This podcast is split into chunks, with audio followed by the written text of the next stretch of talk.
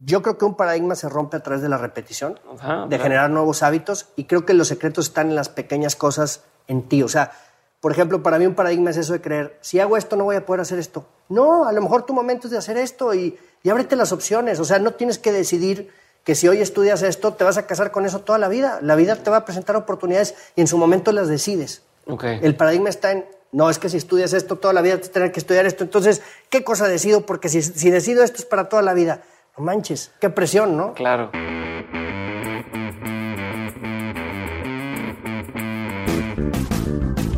Bienvenidos a Dementes. Yo soy Diego Barrazas y esto es mi podcast. Un podcast en el que tengo conversaciones con aquellos que están retando el status quo. No importa la industria en la que se encuentran, yo lo hago con la intención de llevarles a todos ustedes que me están escuchando los aprendizajes, las herramientas y la inspiración que necesitan para dar el siguiente paso hacia adelante. Mi invitado de hoy es maestro en planeación ambiental por Macquarie University de Sydney, Australia. Cuenta con más de 15 años de experiencia en desarrollo personal, profesional y emprendimiento y es actualmente el líder de Think to Think, una plataforma que busca a través de la inspiración motivar a las personas a cambiar su manera de pensar. Los invita a que utilicen su pasión y talento para romper paradigmas y abrir nuevos canales, permitiendo así que se desarrollen de manera profesional y personal para que alcancen lo que es su propia definición del éxito. También, como se darán cuenta el día de hoy, mi invitado es productor ejecutivo de la película Think and Grow Rich, The Legacy, inspirada en el famosísimo libro Think and Grow Rich de Napoleon Hill. Mi invitado de hoy se llama Marcelo Quintanilla y esa es la plática que tuve con él.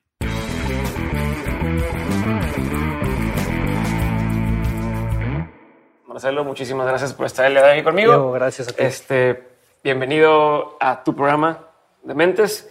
Y vamos a empezar por algo eh, que, me da mucha curiosidad. Tú ahorita estás produciendo un documental película, no sé cómo se le pueda llamar. Sí. Eh, pero no estudiaste cine, no. ni estudiaste eh, producción, este, nada, nada de ese tipo de cosas. Entonces mi pregunta es, ¿cómo llega uno a, estar produciendo una película. Hace poquito me comentaba una, eh, me tocó dar una plática, y ya te voy a dejar hablar, pero me tocó dar una plática eh, en Saltillo justamente y me preguntó una, una chica, me dice, oye, es que yo estudio ingeniería química, eh, me acabo de meter a estudiar ingeniería química, pero mi sueño es hacer un documental, pero también me encanta esto otro. Pero sé que no voy a poder hacer el documental porque yo soy ingeniera química. Y entonces me dejó con, con el donde, pues, no es cierto, a lo mejor nos educan así a pensar, pero no es cierto. Y, qué mejor ahorita para tú explicarnos por qué no es cierto eso. Ya. Eh, es muy buena pregunta. Dicen que en realidad solo puedes conectar los puntos cuando ya los ves, el lugar que llegaste hacia atrás. Para mí el, tema de la película de Think of Rich fue un proceso en el que, en el que di y va conectado a, lo que me apasiona. Eh, por lo regular todo el mundo se pregunta, o para mí creo que la respuesta es que son paradigmas. ¿No? Estamos tan llenos de paradigmas de que si haces una cosa el resultado debe ser este, y si haces esto debes de hacerlo tanto tiempo para llegar a esto, para llegar a lo que sigue, y yo creo que esos paradigmas son los que nos frenan. yo, yo creo que la vida está más llena de casualidades y de, y de cuestiones que se van conectando cuando tienes claro lo que quieres y va alineado con lo que sientes. Por ejemplo, eh, Think and Reach, el libro, tal cual, es un libro que yo leí es un libro de 1937, pareciera que, la información pudiera estar obsoleta, pero para mí es la información más clara. El, libro tiene 13 pasos que hablan de cómo lograr lo que te gusta o cómo llegar a, tu éxito. De hecho, la película se llama Think and Grow Rich. La, traducción en español a mí no me encanta porque no hace, no hace el énfasis que debería de hacer. No estás hablando de dinero, estás hablando de riqueza. y hágase rico el libro, ¿no? y, no trata de no, yo creo que le fallaron a la hora de traducirlo en realidad trata de riqueza. Riqueza es lo que te llena, lo que te hace sentir, lo que te hace sentir estar presente y todo. Entiendo, si estudiaste ingeniería química, por ejemplo, entiendo que muchas cosas te van a dirigir a la ingeniería química, pero en realidad lo que te va a dirigir a lo que te gusta es cuando hagas lo que te apasiona, ¿no? Y creo que estamos en una era donde estamos tan llenos de información, por ejemplo, lo que estás haciendo a ti, tienes, o sea, tienes un podcast, la gente tiene acceso a tanta información que en realidad te puedes preparar tan rápido y dar con coincidencias y con proyectos que quieras con todos los recursos, porque ahora están tan disponibles. O sea, no sé, por ejemplo, este, la película Think and Grow Rich fue una casualidad de una conexión. Eh, yo empecé a trabajar, yo, bueno, trabajamos, tenemos una empresa que hacemos proyectos de medio ambiente y en realidad conectamos en un, en un proceso de desarrollo personal. Que creímos que el primer paso era el medio ambiente y cuando estábamos trabajando para el medio ambiente nos dimos cuenta que para que cambie el medio ambiente la gente tiene que cambiar y tener que tomar algo de conciencia y tener que hacer algunos procesos donde ellos eh, reflexionaran que hay cosas internas que hay que modificar. Porque decías, oye, ¿por qué la gente no se fija en el medio ambiente? Y a mí me empezó a pasar o darme cuenta que es, ¿cómo se van a fijar en el medio ambiente si primero tienes que resolver tantas cosas que traes encima? Traes tú problemas que no te has podido Exacto. Y, y, ya quieres que se ponga a solucionar a la demás gente. Entonces, en ese proceso de desarrollo personal, yo también me involucré y en el proceso de desarrollo personal di con lo de Think and Reach. Y un día conecté, decía, ¿qué tiene que ver hacer una película con el tema del medio ambiente? Y lo que tiene que ver la persona.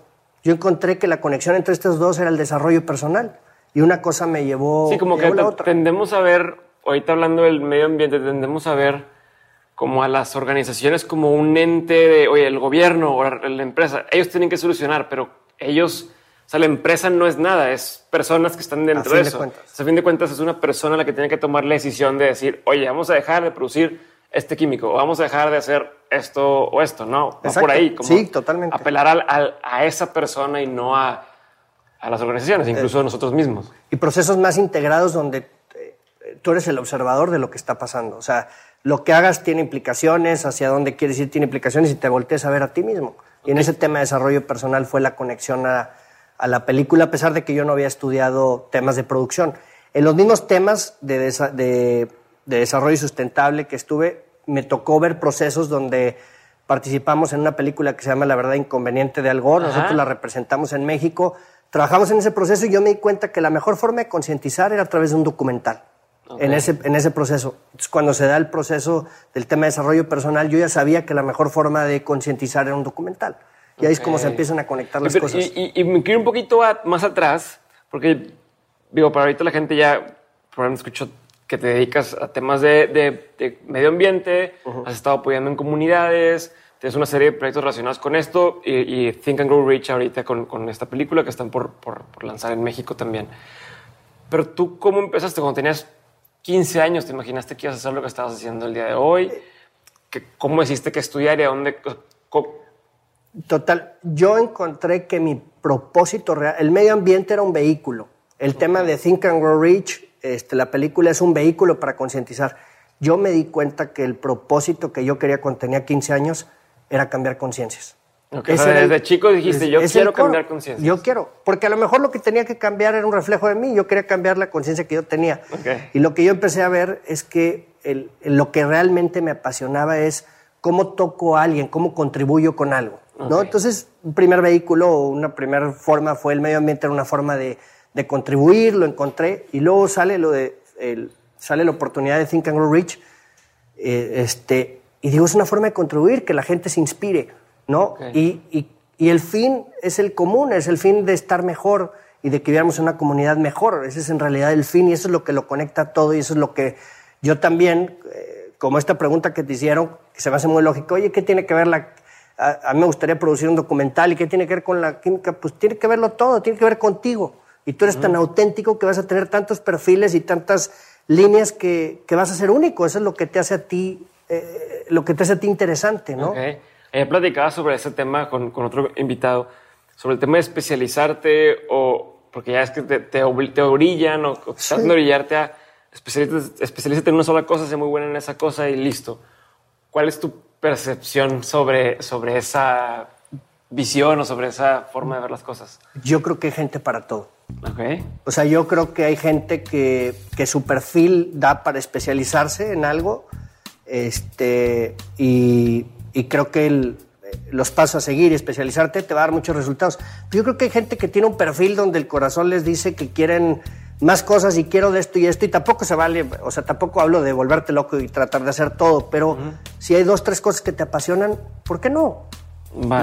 Y a ver, tú estudiaste aquí, este, yo estudié aquí en el TEC de Monterrey. Como, repasando así poco a poco tu, tu estudiaste en el TEC de Monterrey, administración. Sí. Administración. ¿Y luego de ahí tu primer trabajo fue? Yo, del directito de terminar administración, yo me fui a estudiar una maestría en planeación ambiental, porque, me, de hecho, ni siquiera de trabajo. A mí me gustaba el montañismo y la naturaleza y escalar y como que lo único que tenía que ver, tenía que ver con eso era, era estudiar y por salirme, digo, okay. este, estudié medio ambiente y mi primer trabajo fue en una isla que se llama Phi Island en Tailandia, este, por parte de Naciones Unidas.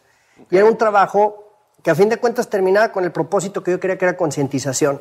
Era un trabajo de medio ambiente, era la concientización de temas de medio ambiente en, la, en la isla donde vivíamos, pero la ONU tenía contratado, así como estaba yo en temas de medio ambiente, tenía una compañera que estaba contratada el tema de abusos infantiles y había otra persona que estaba esto. Y a fin de cuentas todos los temas terminaban siendo concientización. lo mismo. Sí. ¿Y, y cómo, o sea, ¿en qué consistía tu labor allá? ¿Qué tienes que hacer? Eh, la labor era, este, era una isla que es, eh, tenía una población de 3.000 personas y tenía una población flotante diaria de o sea, 3... Es, pues es poquita gente. Es poquita gente, sí. Era, muy era- trabajable, por decirlo de alguna sí, forma, ¿no? Y de hecho era en la parte de la escuela porque era una isla turística que no, no tiene ni siquiera calles, es- o sea, no, tiene, no hay carros. Ok.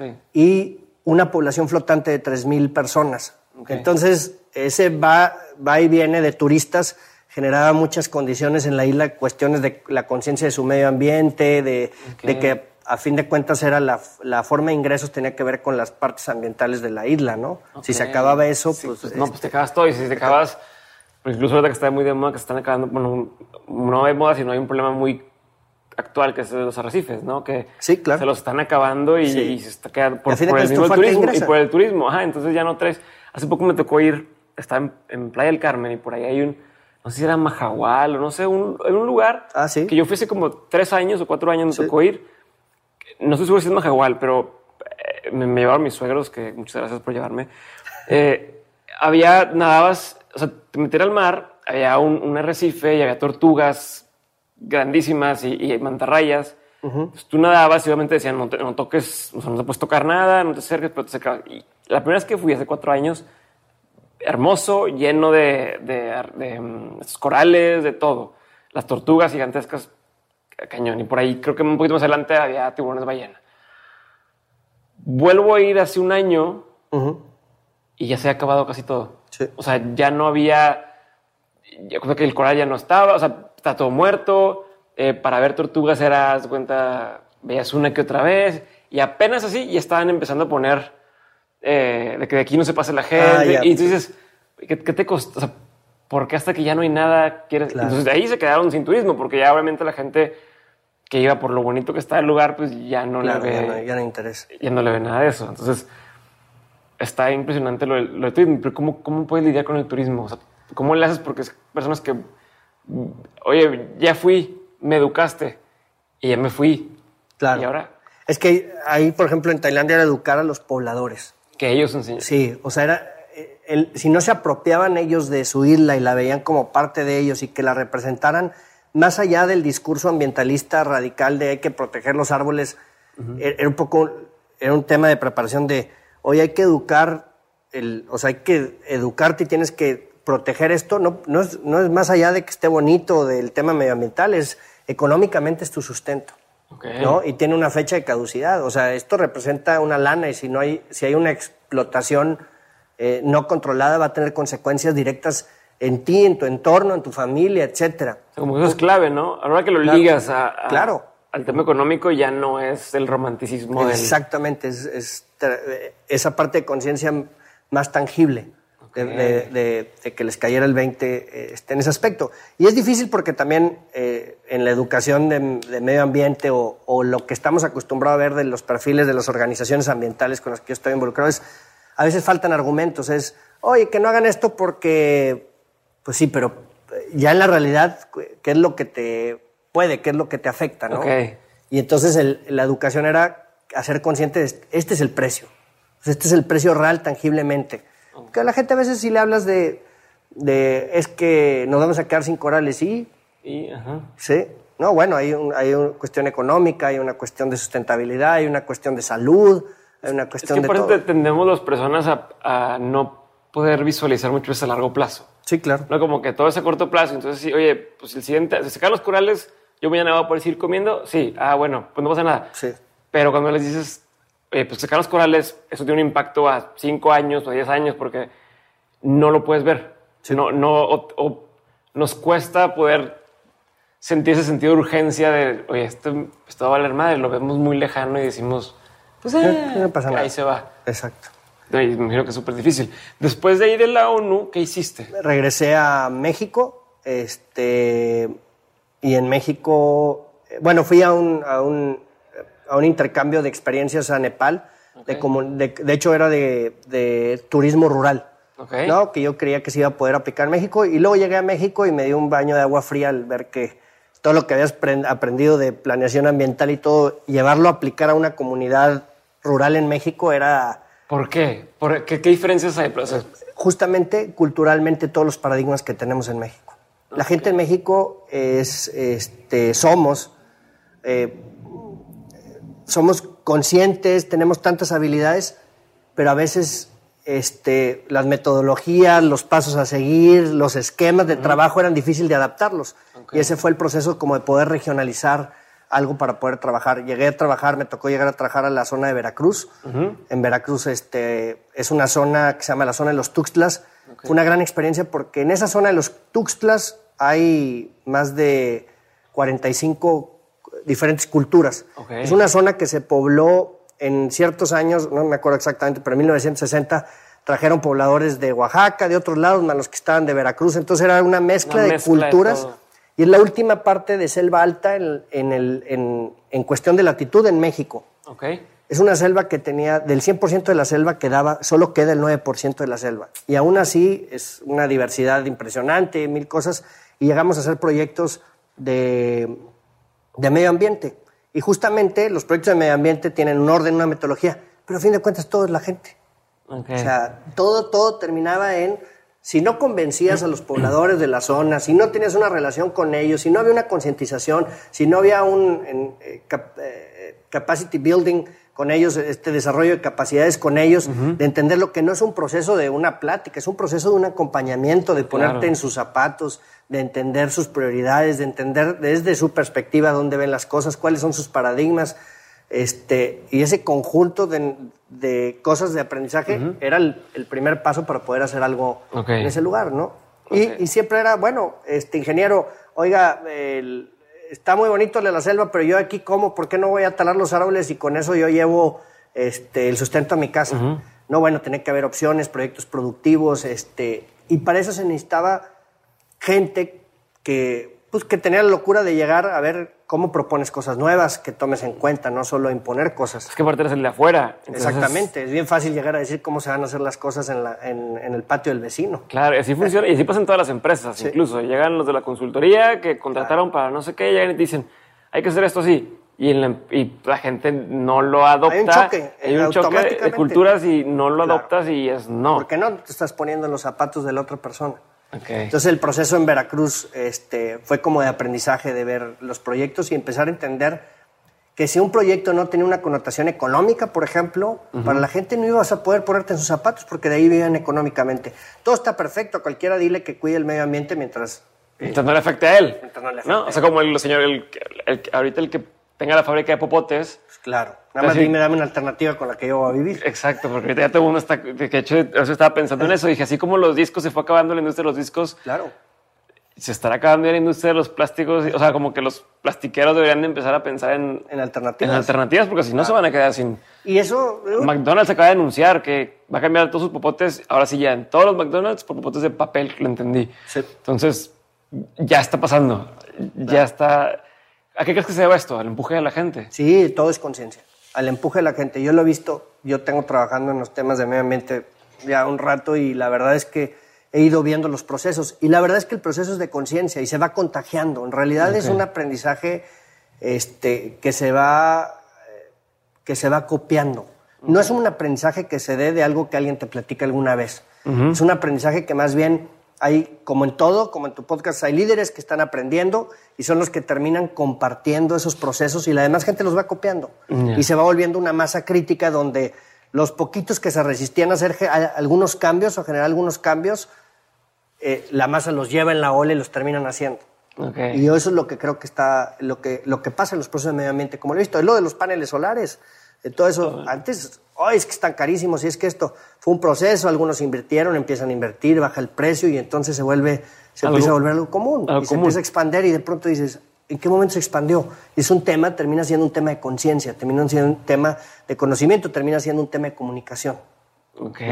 a fin de cuentas. Perfecto. Entonces, a ver, yo quiero, yo quiero recordar tu paso hasta llegar al tema de cómo llegaste a la película. Entonces, después de eso, después de trabajando aquí en Veracruz y en esas comunidades, bueno, de Nepal, Sí. y te viniste a México, Veracruz y luego. de Veracruz, este, trabajamos seis años en Veracruz en proyectos de medio ambiente. Dirigimos una ONG que se llamaba 350, Ajá. que es una ONG de cambio climático.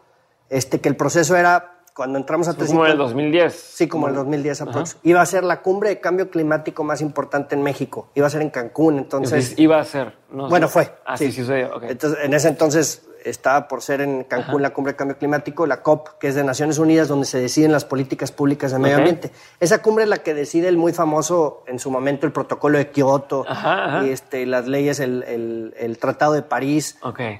Y se viene esta cumbre, y entonces lo que se necesitaba en ese momento era el tema de políticas públicas en los gobiernos. Ok. Y las, las organizaciones civiles lo que hacían era el empuje con los gobiernos para que firmaran acuerdos y para que hicieran compromisos, porque a fin de cuentas se necesita de todos los actores, se necesitaban políticas públicas para este tema.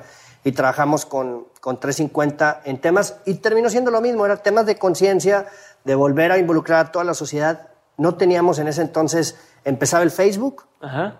este, no había, estaba el Twitter más o menos, pero no había tantas, eh, a lo mejor todavía no estaban eh, tantos medios Tantos tan fáciles, tantos tan- recursos tan digitales. alcance. Pero lo que hacíamos era compartir, empezamos a compartir fotografías de pequeñas acciones de medio ambiente que se hacían en Chiapas y todo, y empezamos, para el día, hicimos un día que se llamaba el Día de Acción Climática, recibimos 15 mil fotografías de organizaciones en México que estaban haciendo una acción de medio ambiente. Ok. Y agarramos todas esas acciones y lo que hicimos fue utilizarlas para presionar al gobierno de que tenían que firmar compromisos y hacíamos ruido y la verdad era, era un tema de creatividad. Entonces, este, se vino la COP en México, este, se firmaron algunos acuerdos, México empezó a comprometerse a acuerdos de cambio climático que han ido, que ahora tienen consecuencias porque es eh, temas de, de impulsar las energías renovables, temas de limitación de los, de los hidrocarburos a cierto plazo, etcétera. Y era, y la verdad todos eran jóvenes, y todos eran jóvenes trabajando, que aparte toda, toda esa variedad de jóvenes venían de muchos perfiles, no eran ambientalistas.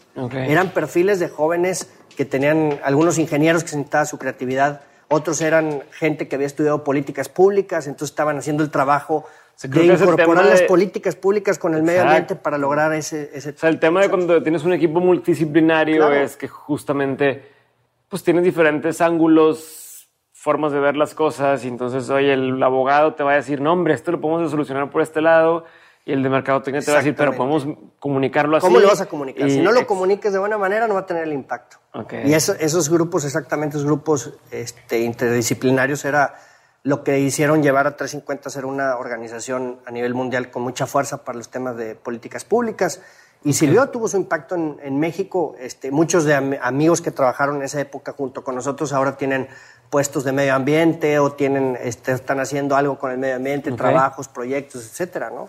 Es como se van formando. Perfecto. Y de ahí pasaste... De ahí a la fecha seguimos trabajando en proyectos ambientales. Ajá. Este, son proyectos de medio ambiente, proyectos este, de comunidades rurales, cada vez renovando el enfoque, proyectos productivos, te platicaba. eh, Sí, que es un proyecto productivo. O sea, ¿cómo, ¿cuál es la diferencia entre eso? Un proyecto productivo y... Los proyectos ambientales que son proyectos productivos es que para cuidar al medio ambiente presentas una alternativa económica. No, el, el ejemplo que platicábamos antes de empezar, en, por ejemplo, en las costas de Baja California Sur, hay muchísimas comunidades de pescadores y están y quieren ganar más lana, están haciendo un esfuerzo y, por ejemplo, no hay luz. Entonces, el tema ambiental, el proyecto es nosotros acercamos refrigeradores solares a la comunidad con sus paneles solares para que pudieran refrigerar los pescados, pero a fin de cuentas el propósito es que económicamente pudieran tener un mejor deal, porque podía- el, el hielo cuesta, tienen que Sí, traerlo lo que me de La Paz. ¿cómo, cómo, qué es lo que, a ver, ¿cómo, está el, ¿cómo se los fregaban ahí que me decías? Lo que pasa es que haz de cuenta, ellos están tratando de pescar más y llegan las leyes ambientales y les decían, no desde pescar más de esto por la temporada para que se recuperen las, este, los bancos de peces, etcétera. Entonces ellos dicen, no manches, ¿cómo vas a poner una política pública de que no pesque más y yo apenas alcanzo con lo que pesco, etcétera? Por eso son políticas, por eso tienen que ser proyectos integrales o productivos. Lo que hicimos nosotros es, ¿dónde estaba, dónde está el, el, el tema? Es que ellos compran el hielo. Y el hielo les cuesta... O sea, ellos para mantener el pescado fresco compran hielo. Hielo. Y lo guardan en unas hieleras grandototas porque no hay luz y lo ponen en el hielo. El hielo tiene una fecha de caducidad. Claro, se claro. derrite, ¿no? Entonces ellos decían, a mí me cuesta el hielo 1.200 pesos. Yo tengo que vender mis pescados antes de que se me acabe el hielo. Esa es la vida útil. Porque ellos dicen que pescaban lo equivalente a qué? 3.000. 3.500 pesos y el hielo costaba 1.200. Se les da la mitad. Se dan mitad. Entonces Ellos. llegan y te negocian y ¿qué haces si ya te va a acabar el hielo? O compras otro bloque de hielo para hacer una mejor negociación o mejor vendes a lo que te compran. Ok. Entonces- y quizás que luego el que, el que les compra el... Ah, pues claro, el negocio estaba, que los les- vivos era el mismo que les compraba los pescados, les vendía el hielo. No, entonces ya no. era un negocio redondo. Entonces la gente no sale y no mejora y, y entonces el tema es, no es que pesquen más, de hecho hay que conservar, hay políticas públicas para conservar el, el- el tema de, de no- de la sobreexplotación de los peces, etcétera. El tema de los refrigeradores solares les daba una vida mucho más larga a los peces, con una mejor negociación, sin el gasto del hielo, los pueden aguantar, los pueden filetear, pueden hacer paquetes más pequeños, darle un valor agregado en la cadena de valor, darle un mejor producto para llevarlo. Y de hecho, entonces se organiza la cooperativa, la comunidad, con un poco de organización que tiene que ver con capacitaciones y todo eso. Y lo que hacen es, ahora recoge una camionetita, pasa una vez a la semana, lleva los pescados y los vende en La Paz. Y quitaste dos, tres intermediarios. Entonces el recurso de ellos, ellos aumentaron sus recursos en un 100%. O sea, lo Ah. que ganaban es un 100% sin pescar más, Ok.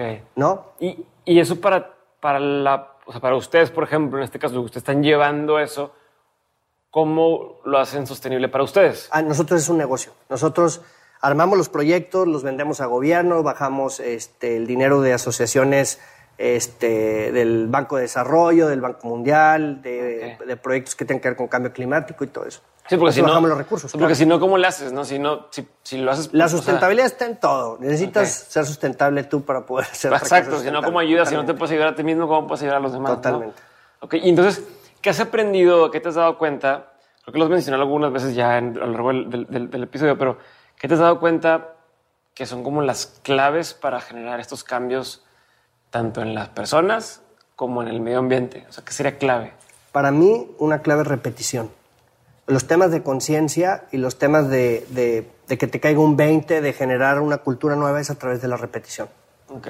O sea, tú no puedes ir a dar, eh, para hacer un cambio, o sea, para hacer este proyecto en esta comunidad, primero requirió de capacitaciones, de un intercambio de experiencias, de que alguien, eh, que alguien que era el más consciente, el que estaba más afín al proyecto, pusiera su refrigerador, los, más- los demás vieron que sí funcionara, tuvieran confianza, tuvieran que participar de alguna manera, pero una continuidad de estar ahí trabajando, tenemos trabajando ahí en esa zona dos años.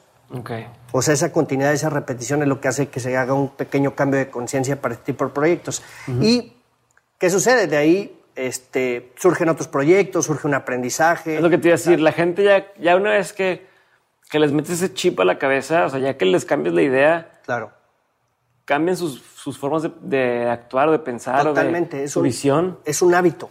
O sea, es un paradigma. Tú crees que las cosas son así de esta manera. Te presentan una opción, la empiezas a probar, tienes resultados y entonces se abre como se abren diferentes caminos de que las cosas pueden ser diferentes.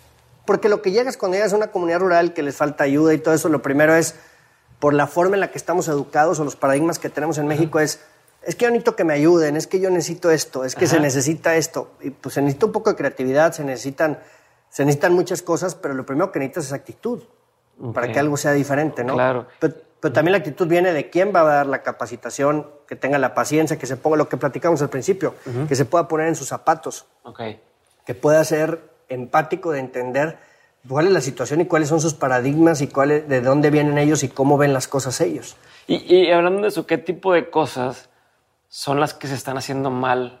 Porque me imagino que con todo esto de que, de que es un tema, el, el tema del, del- medio ambiente, del cuidado y la ecología y demás, ¿qué son los errores típicos que están sucediendo de las organizaciones o las personas que tienen una buena intención, por decirlo, pero que están haciendo cosas mal? No sé, no sé si te ha tocado, Sí, totalmente. por ejemplo. Pa- Para mí, esa parte de empatía, de no tomar en cuenta y desde no, no desarrollar un proyecto desde adentro, desde entender la comunidad. Ok. ¿no? Que eh, a lo mejor no tiene que ver, pero Es, es como esta, en esta, estamos en tiempos electorales y es como estas visiones completamente opuestas de cómo hacer las cosas. Ok. ¿no? La o sea, y pues claro, desde algún punto de vista todas, las, todas, todas estas visiones tienen algo de cierto, Ajá. pero es desde un punto de vista. Sí, desde algo externo, no está, sucediendo desde adentro. Exactamente, son puntos de vista completamente, eh, a mi gusto, eh, radicales, ¿no? Ok. Y entonces, ¿quién va a proponer algo donde, donde esa conciencia, donde se tome en cuenta todas las partes? Y por eso pues, hay un disgusto de todas las partes y hay una lejanía de, de- de ideas que no tienen ni, ni lógica. En las comunidades rurales, en la educación, porque a fin de cuentas termina siendo educación, es esa parte de entender culturalmente cómo son las cosas. No querer venir a imponer un sistema, a decir cómo son las cosas. El mismo libro de, de Think and Grow Rich, que tiene algo que ver, es, no habla de cómo son las cosas, habla de los pasos personales que tú tienes que tener. O sea, por ejemplo, dice, este, imaginar algo. Te dice cómo lo vas a imaginar, lo tienes que imaginar con tu corazón, tienes que visualizarlo, tienes que apasionarte. Pero no te dice qué imaginar y no te dice cómo lo debes de imaginar, ni cuántas veces lo debes imaginar. Es, es más bien cómo lo vas a tomar tú Como tú lo sientes, ajá. ¿no? Como lo, volvemos al tema de lo que decía la chava de, de que estudiaba química. Pues es que, claro, a ti te gusta la química y te gusta documentales porque somos tantas gentes en este mundo tan diferentes y tan individuales que vas a tener una mezcla de cosas y eso es lo cosas. que eres, ¿no? El paradigma está en que quieran imponerte cómo debe ser el sistema y cómo funcionan las cosas. Si seguimos haciendo las cosas como deberían de ser, pues vas a topar, vas a tener menos opciones, ¿no? No, no, no, no quiero decir que no te especialices, claro, hay que especializarse, ¿no? Una- Ok. pero, pero te especializas con lo que te mueve, Quiero llegar a saber cómo hiciste el, el link. con la película. ¿eh? O sea, sí, cómo, cómo brincas o cómo te. a quién conoces o quién contacta, cómo funciona para que digas, de aquí brinqué a la oportunidad de estar produciendo una película de este tipo. L- del tema de los proyectos de medio ambiente y de desarrollo eh, de proyectos productivos, me invitan a mí a participar en la película en Estados Unidos dando un mensaje con el tema de emprendedores sociales o, em- el tema de, de riqueza donde aparentemente no la hay, o sea, en el campo o tal. y, y desde ahí surge la idea de que este, de participar, me invitan a participar, yo me uno a la producción de la película porque creo que eh, tenía un sentido para, en, en México, el 70-80% de la, de la gente en México es emprendedora.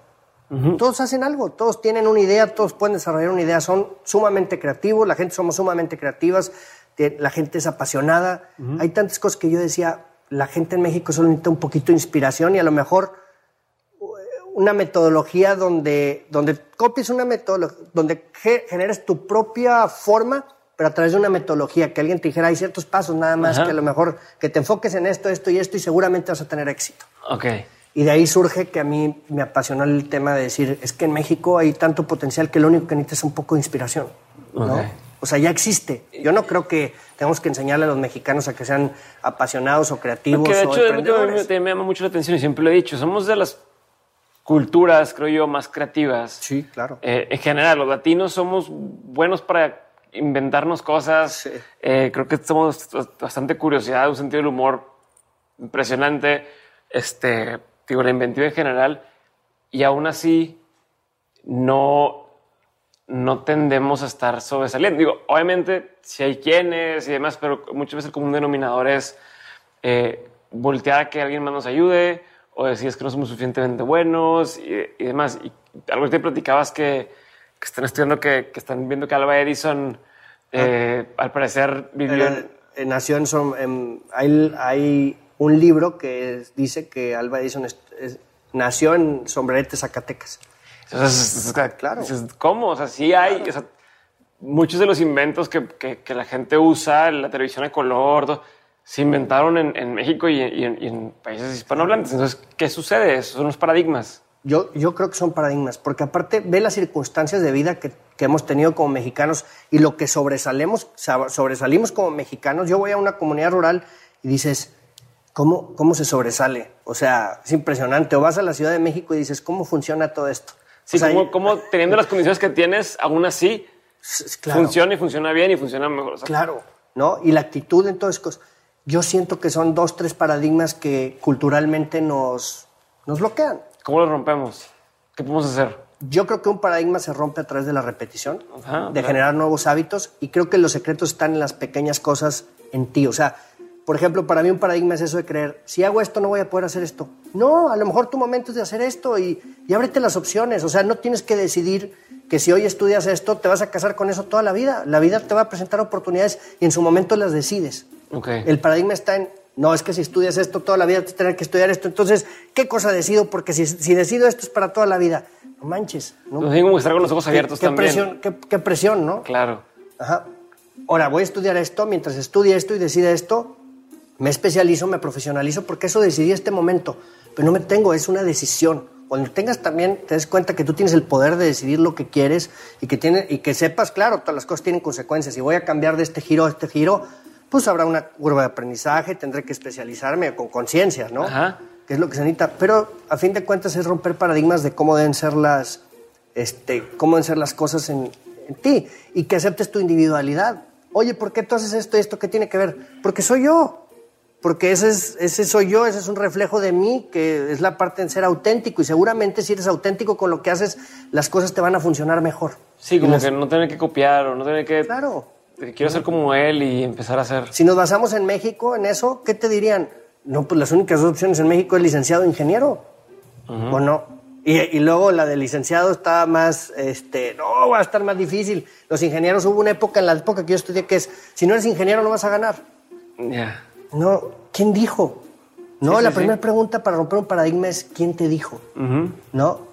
No, incluso tengo, tengo, por ejemplo, ahorita que hice eso de los licenciados y los ingenieros, tengo una amiga que trabaja en Cemex, Ajá. en la empresa de cementos de aquí de, de México, y que trabajaba en recursos humanos, pero en la parte con, con muchos de los que están en, en- en la obra o en, en- la fábrica, Sí. y todo el mundo, ella estudió licenciatura, es licenciada en creo que administración de empresas, y todos los hombres se referían a ella con ingeniera. Sí. Ingeniera porque decían, pues no, pues no es licenciado, o sea, no- licenciado no puede estar trabajando aquí, es ingeniero a fuerza. Entonces, como que en el- desde ahí parte como estas concepciones que tenemos que nos limitan.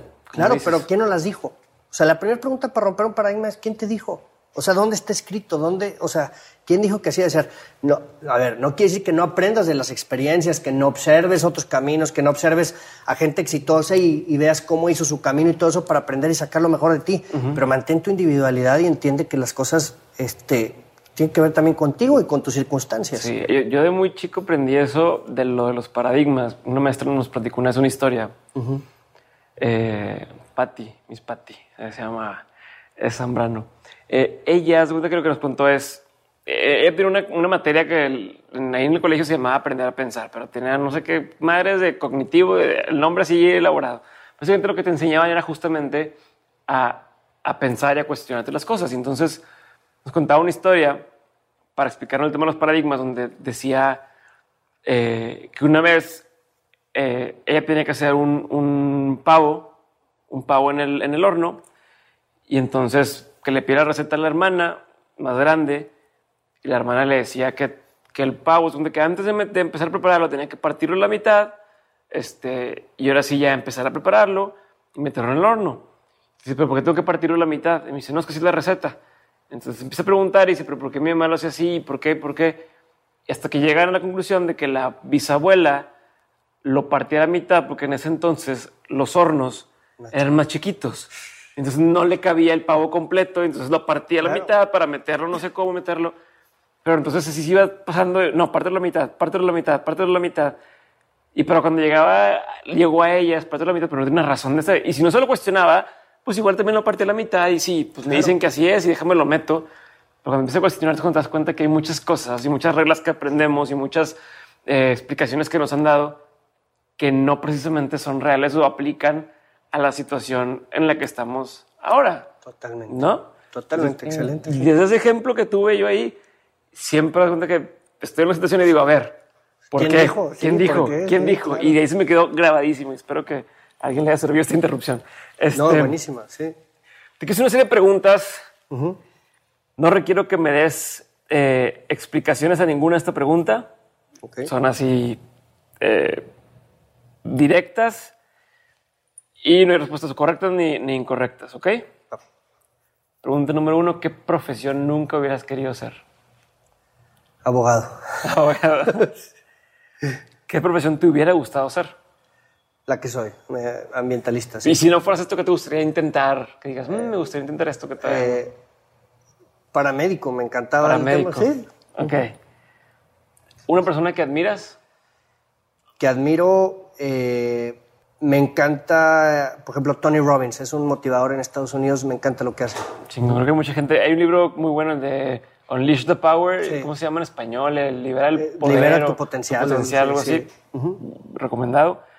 Eh, ¿Lugar favorito? Tú que has estado por varios lugares. Eh, Nepal, Nepal. sí. ¿Película favorita? Gladiador, ¿Libro favorito? eh, Think and Grow Rich. Perfecto. Ahora voy a unas preguntas un poquito más concretas y es, ¿cuál ha sido uno de los peores consejos que hayas escuchado que te han dado? Yo creo que cualquier consejo que no te tome en cuenta a ti es un mal consejo. Ok. O sea- Eso está súper interesante porque es justo de lo que hemos estado hablando y Sí. partes de... O sea, cualquier consejo puede ser bueno o malo dependiendo de la, del... O sea, si la persona que te está el consejo no te está viendo a ti en tu individualidad y no está poniéndose tus zapatos y está dando una opinión, puede ser un buen consejo. Me ¿No? encanta. Y entonces digo, no sé si se va a poder o no, pero uh, el mejor consejo que has escuchado. Que, que vayas con lo que crees. Ok. ¿no? O sea, alguien que te tome, que tome en cuenta que tú puedes decidir y te, no, no te diga qué hacer, pero te presente opciones o te ayude a verte a ti mismo. Ok. Que eso es algo muy bueno que hacen, no los consultores ya, pero los- como los coaches, que Sí, claro. más que decirte yo qué hacer es... Yo creo que esa evolución está en eso. Te hago las preguntas adecuadas para que tú, mismo te, claro. te- te respondas y trates de encontrar tu... Claro. tu Porque si no, lo otro es desde tu punto de vista. Claro. Eh, si tuviera la oportunidad de poner un panorámico, un anuncio panorámico en... O sea, que todo el mundo va a ver, Sí. ¿qué pondrías? Yo pondría que, que de verdad comencemos a pensar. O sea, yo creo que en este tema de los paradigmas y todo eso, como que vivimos estructurados, vivimos con cosas y en realidad tenemos que empezar a pensar. Cuando tú decías lo del pavo, cuando te preguntas las cosas, lo único que está haciendo es realmente pensando. Pero yo no sé si, en el- si, si nos enseñaron a pensar en realidad. Ok. Sí, te, te enseñan a seguir instrucciones, te enseñan claro. a repetir o a memorizar y luego repetir cosas, pero No sé si realmente a pensar. como que ese tema de pensar termina siendo también como reflexionar, ¿no? Sí, Como internalizarlo de Exacto. verdad, sí. chingón. Eh, ¿Qué es lo mejor que has comprado con 100 dólares o menos? Eh, libros y cursos. Ok, ¿Qué curso, qué curso te, o sea, Ah, alguno yo- que te haya gustado? Así que, Eh, a mí me encantó un curso que tomé, ve que chistoso no tiene nada que ver, pero tomé un curso de contabilidad ok. con un cuate que se llamaba Kid eh, y él decía que él era un experto en contabilidad porque él había perdido todo su dinero ok. y que lo había perdido por no tener, por no saber de contabilidad. Entonces aprendió la contabilidad y el, y el curso era como contabilidad pero para niños.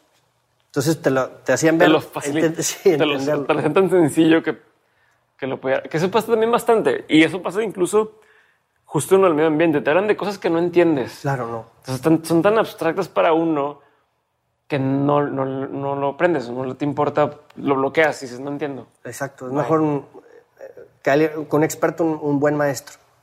Perfecto. Eh, ¿Cuál sería el libro que más regalas? Yo regalo el de Think and Grow Rich. Ok, ese se lo regalas a- Sí. ¿Qué opinión tienes que pocos comparten contigo? De respecto, A lo que, o sea, la vida. pues yo creo que eso, con lo que surgió esto de del que mucho abarca, poco aprieta.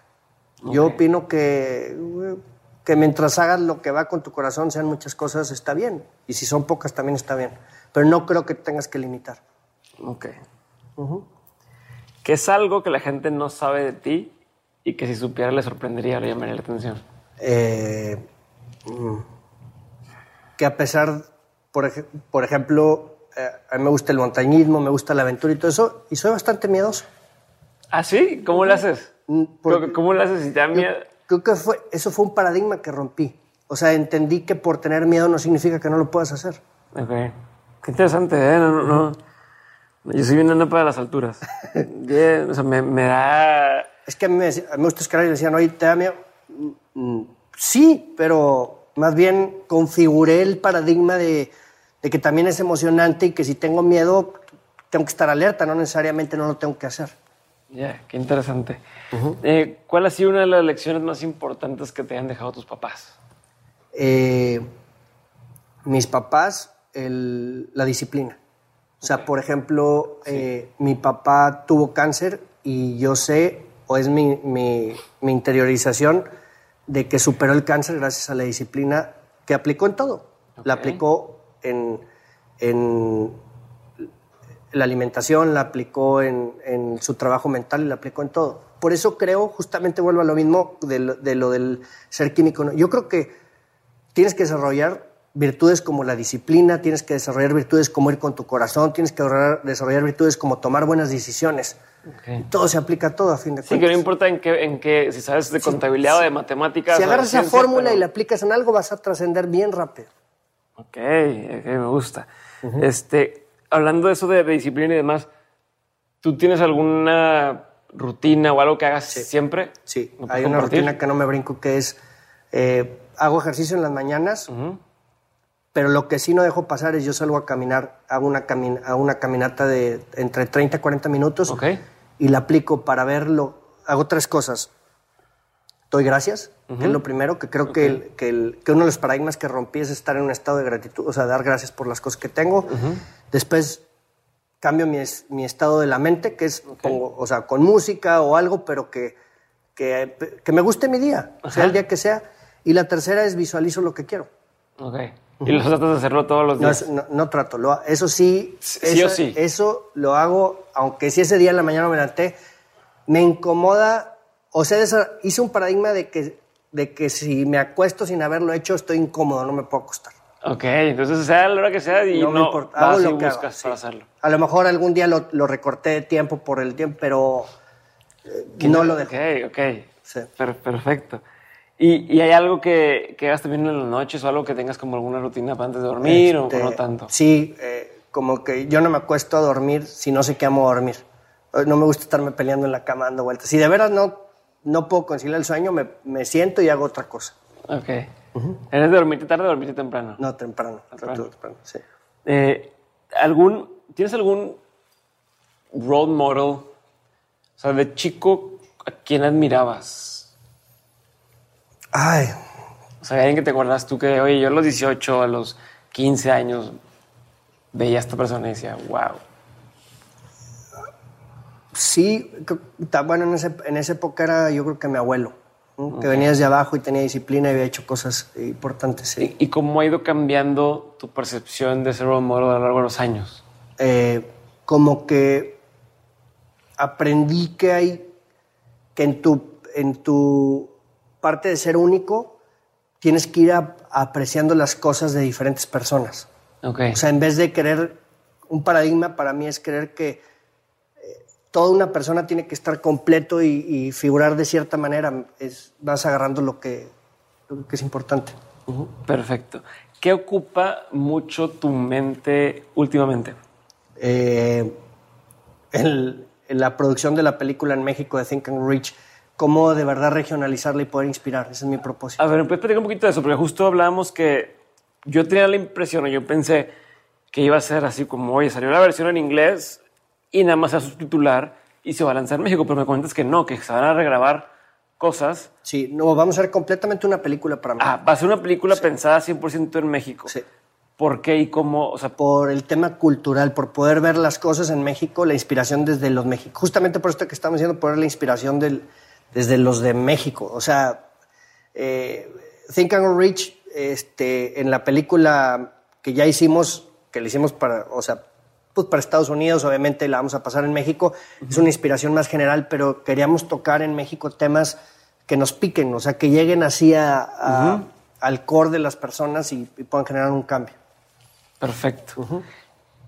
¿Y qué, qué es lo que más has aprendido en esta película? O sea, es en la ahora sí como que en el tema de estar grabando, estar produciendo, ¿qué es lo que más te, te ha quedado? el híjole la cantidad de para mí así la experiencia más grande es que yo primero decía es una película y alguna gente le puede llamar de motivación o puede ser una película un documental de motivación o puede ser este, cosas de desarrollo personal, le gustará a todo el mundo, no.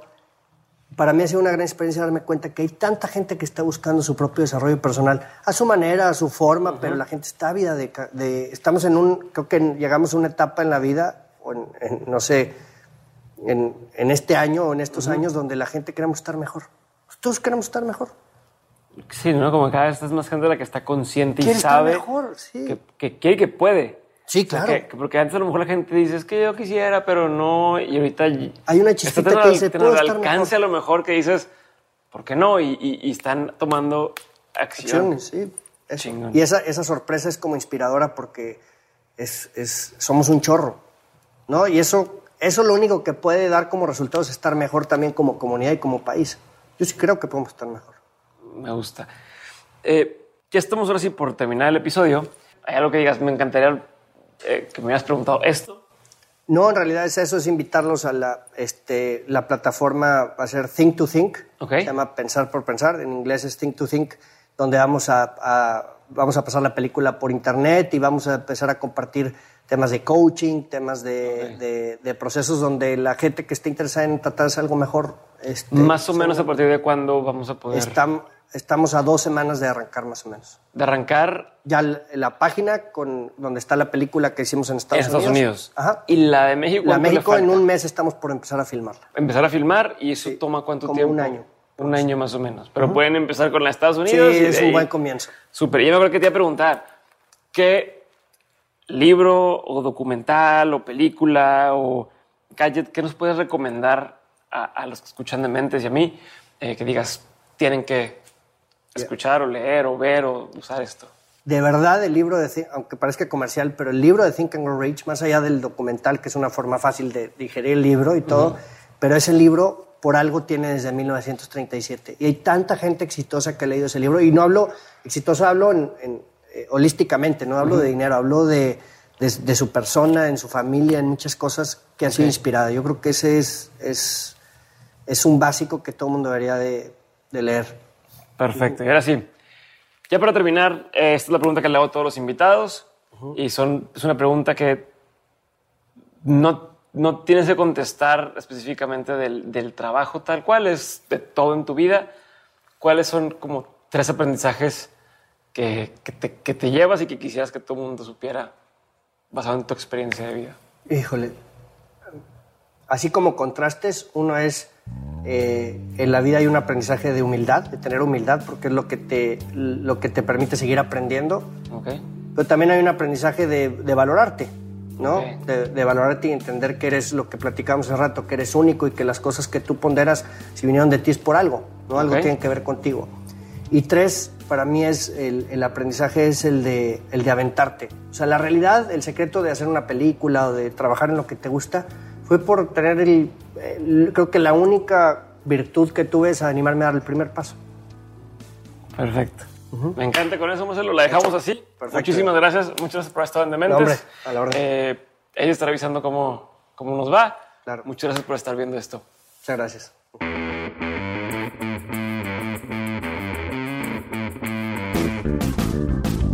Gracias por escuchar el episodio de hoy con Marcelo. Entren a think2think.com. Think, T-H-I-N-K, T-O-T-H-I-N-K, think2think.com para enterarse más sobre los proyectos de Marcelo. O si quieren ponerse en contacto con él, síganlo en su Instagram como arroba marcelloqb. M-A-R-C-H-E-L-O-Q-B en Instagram. Y de paso, síganme a mí también en Dementes Podcast o en arroba Diego Barrazas. Muchas gracias nuevamente por todo su apoyo y todos sus mensajes.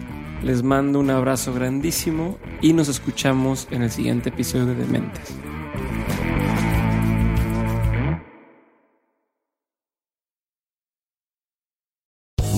Land Casino asking people what's the weirdest place you've gotten lucky? Lucky? In line at the deli, I guess? Aha, in my dentist's office. More than once, actually. Do I have to say? Yes, you do. In the car before my kids' PTA meeting. Really? Yes. Excuse me, what's the weirdest place you've gotten lucky? I never win and tell. Well, there you have it. You can get lucky anywhere playing at LuckyLandSlots.com. Play for free right now. Are you feeling lucky? No purchase necessary. Void where prohibited by law. 18 plus. Terms and conditions apply. See website for details.